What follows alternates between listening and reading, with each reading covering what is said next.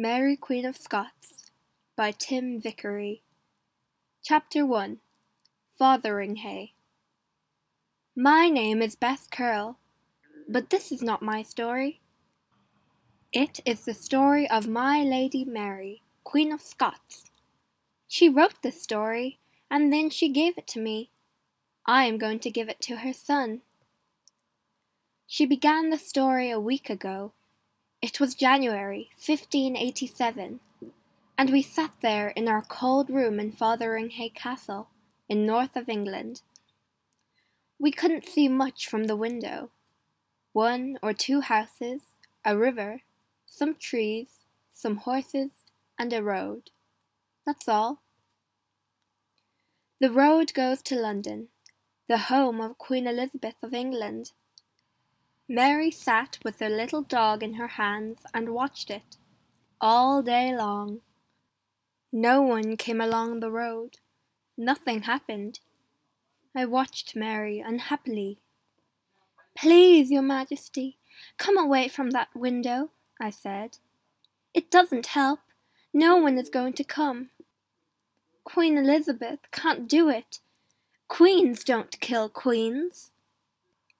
Don't they, Bess? Mary said. Then why are we here, in this prison? Why am I not free? Why, Your Majesty, because Queen Elizabeth is afraid of you. That's right, Mary said. She is afraid of me, and she hates me too. She hates me because I am beautiful, and she is not because I had three husbands and she never married, and because many people, good Catholic people, in England, France, Scotland, Spain, say that I, Mary, am the true Queen of England, not Elizabeth.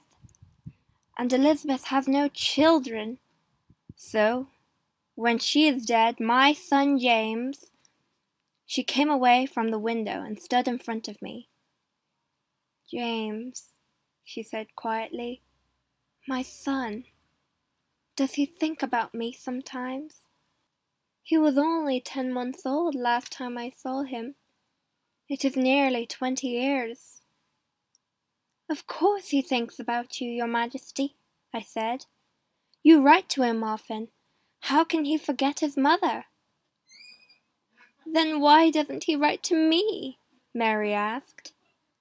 Does he want me to stay here in an English prison? No, of course not, Your Majesty. But he has a lot of work. Your Majesty, he is the King of Scotland, and he is not the King of Scotland, Beth, she said. Not before I am dead, remember that.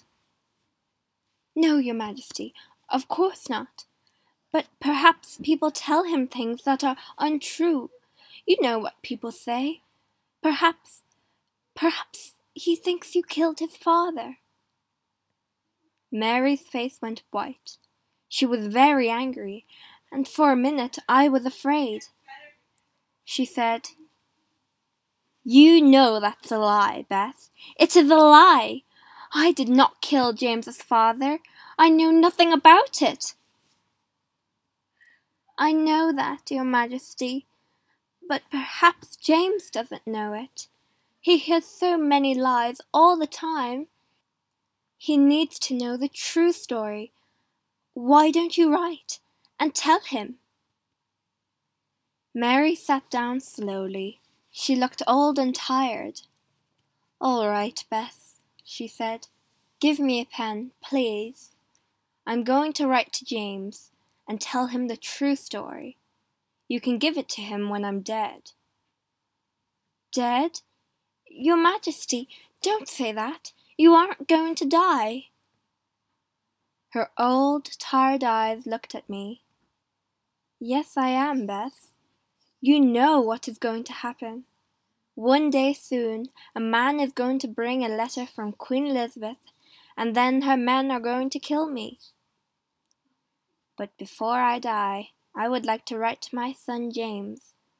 I want to tell him the story of my life. So give me a pen, please. I gave her a pen. This is what she wrote.